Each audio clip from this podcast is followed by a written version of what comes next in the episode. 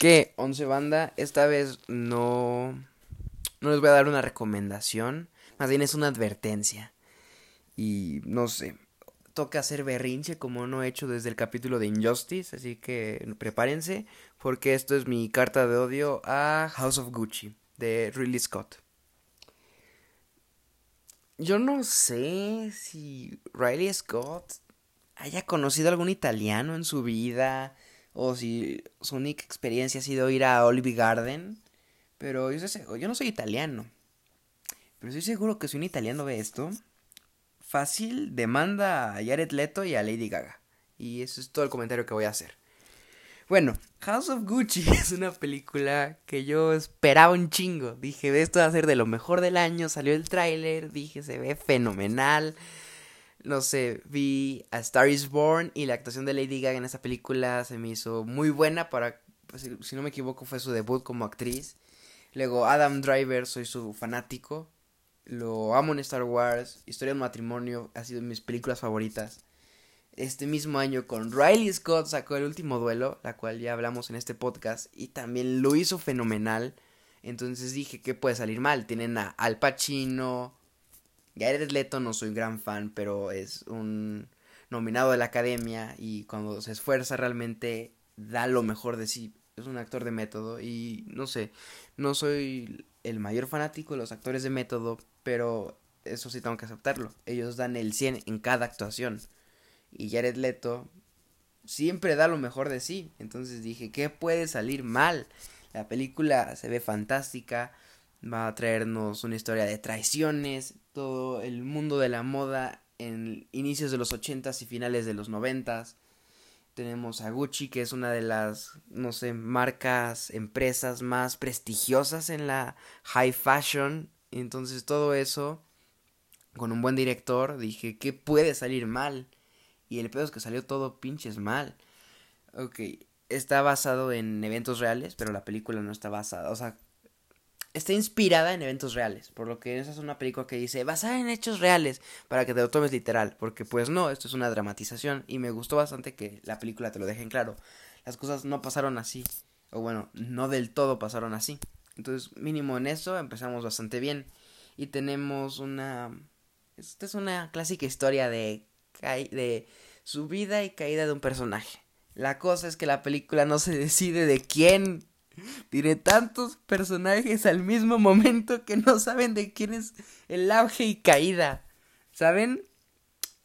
El protagonista obvio sería Mauricio Gucci, interpretado por Adam Driver. Pero al mismo tiempo la película te la trata de vender como la historia de Patricia Gucci. Y pues no sabes qué pedo. O sea, realmente tratas de batallar por saber quién es el protagonista entre estos dos. Y pues sí, uno va a tener más momentos que otros, pero la historia te lleva a que la historia es de ambos, y al tiempo la historia no trata sobre ninguno de los dos. Trata sobre toda la familia Gucci englobándose. Sería Aldo Gucci, quien es interpretado por Al Pacino, y sería como el encargado de Gucci.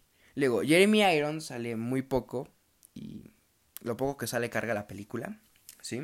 Se ve que él se actúa bastante bien aquí. Es que las actuaciones no son malas, la cosa es que parece que les dieron libertad y cada uno está haciendo su propio pedo. Al Pacino lo, eh, parece que Riley Scott le dijo, ¿te acuerdas del Padrino 3? Cuando muere el personaje de Sofía Coppola y gritaste en las escaleras. Pues eso está chido, quiero que toda la película se vea así, aunque el personaje no tenga nada que ver con Michael Corleone. Entonces, de que el momento más importante de Al Pacino, el cual está muy bien actuado, es cuando su hijo, vende sus acciones en Gucci y pues el personaje de Aldo pierde todo lo que tenía en esta vida, que pues era Gucci, era lo que le dejó su padre y era pues su patrimonio, su legado y lo perdió. Entonces si tienes una actuación desgarradora de Al Pacino, la cual te hubiera impactado más si hubieran hecho algo con su personaje, de que sale como media hora, luego desaparece una hora, luego vuelve, se vuelve a ir. Entonces la película tiene muchos cambios en la historia. O sea, como que la historia no tiene pies y cabeza. Ahora, les digo, está basado, en teoría, la promocionaron como que está basado en quién mata a Mauricio Gucci. Y tienes, o sea, te la lo vendieron como, no sé, una historia de traiciones familiares y pues quieres saber quién lo mata. Y pues si estás un poco familiarizado con la historia, sabes que Patricia Gucci, quien sería su ex esposa, fue condenada a la cárcel por 30 años por el por planear el homicidio de su ex esposo. Entonces, pues, no sé, yo me dije, no, pues quiero ver qué hizo. Le fue infiel, traicionó a su esposo, qué hizo para que la esposa lo quisiera matar. Y toda esa historia está muy interesante. La pena es que llega cuando la película le quedan 20 minutos. Me chuté dos horas de película innecesario para que empezara la verdadera película, ¿saben? Y dijeras, pues desarrollaron los personajes, ¿entiendes por qué Patricia em, terminó odiando a Mauricio? No, de un día para otro bien, luego se pelean porque dijo un comentario con sus amigos y bla bla bla, de la nada ya se odian, están divorciados y mm, pues, ¿qué pex? Hay un chingo de elipsis de que en una escena Lady Gaga está embarazada y el otro de la niña ya tiene 5 años. Entonces como que todos estos cambios bruscos en la narrativa tampoco hacen como que te sigas interesando tanto en la familia Gucci. Y algo que me emputó un chingo es que al final de la película, como buena biopic, sale el dónde están los personajes hoy en día. Sale Patricia, ya salió de la cárcel después de 30 años, luego Aldo murió en 1990.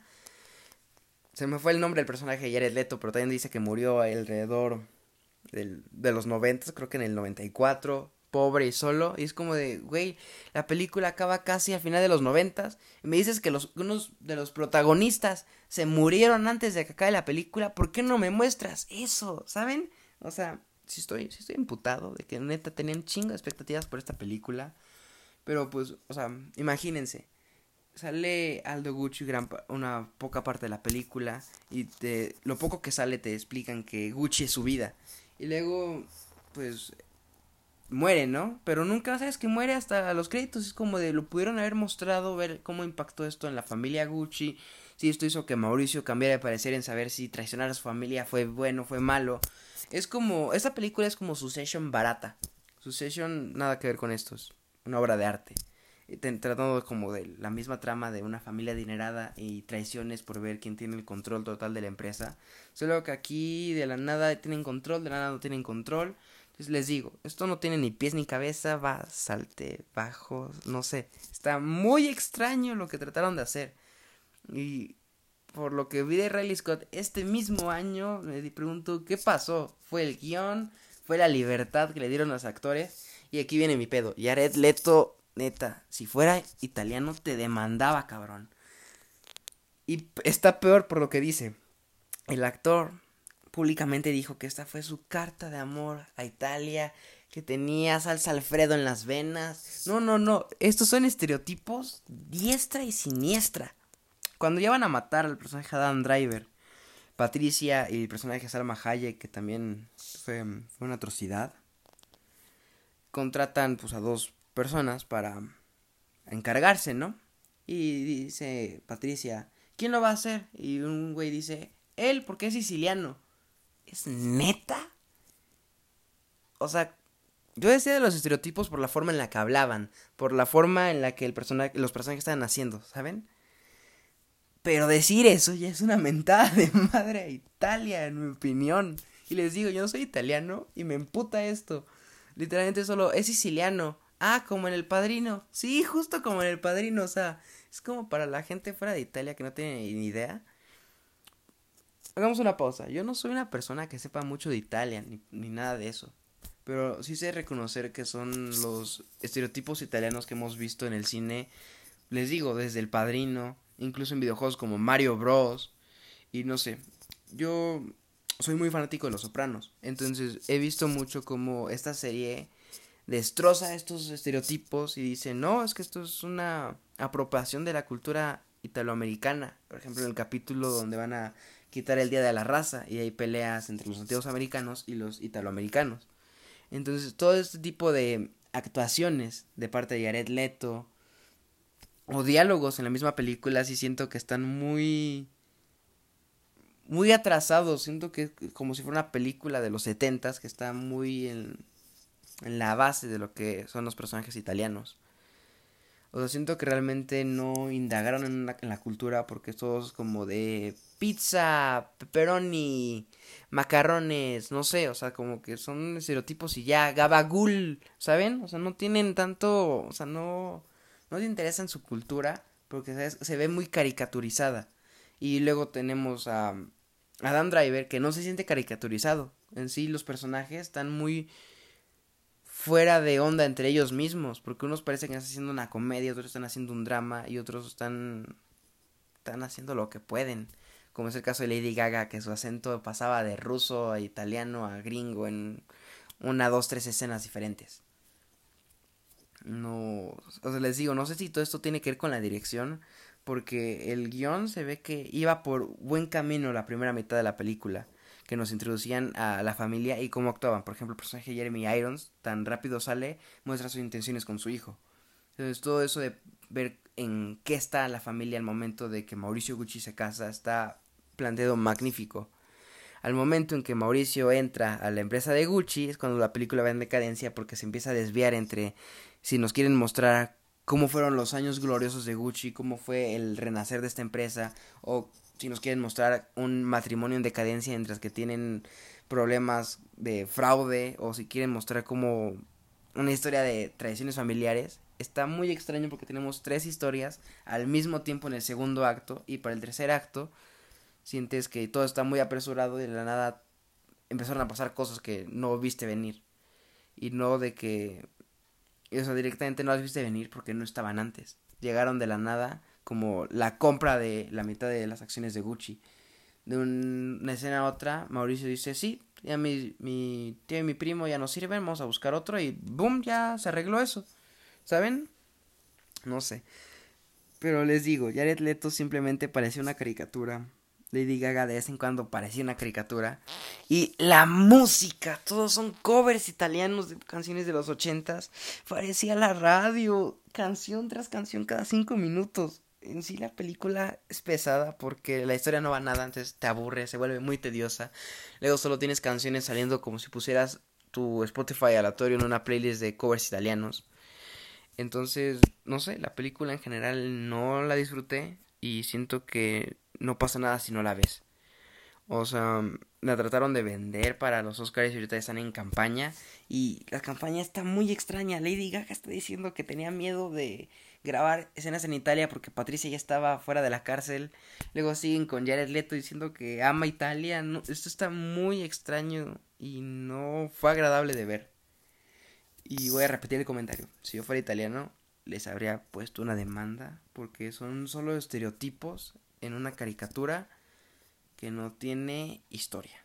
¿Saben? Entonces son solo como pequeños datos de una familia que va va bien, va mal, va bien, va mal y al final no llega a nada la película. No sé, yo sentí que esto me decepcionó bastante, pero no sé, si ustedes ya la vieron, díganme qué les pareció, tal vez ustedes no lo odiaran como yo. Pero pues esa fue mi opinión sobre la casa de Gucci. Soy Emiliano Moreno y me pueden encontrar en Instagram como emi.mo- y en Twitter como emi-mo. Ya saben, compartan este programa y no sé, esperen los siguientes.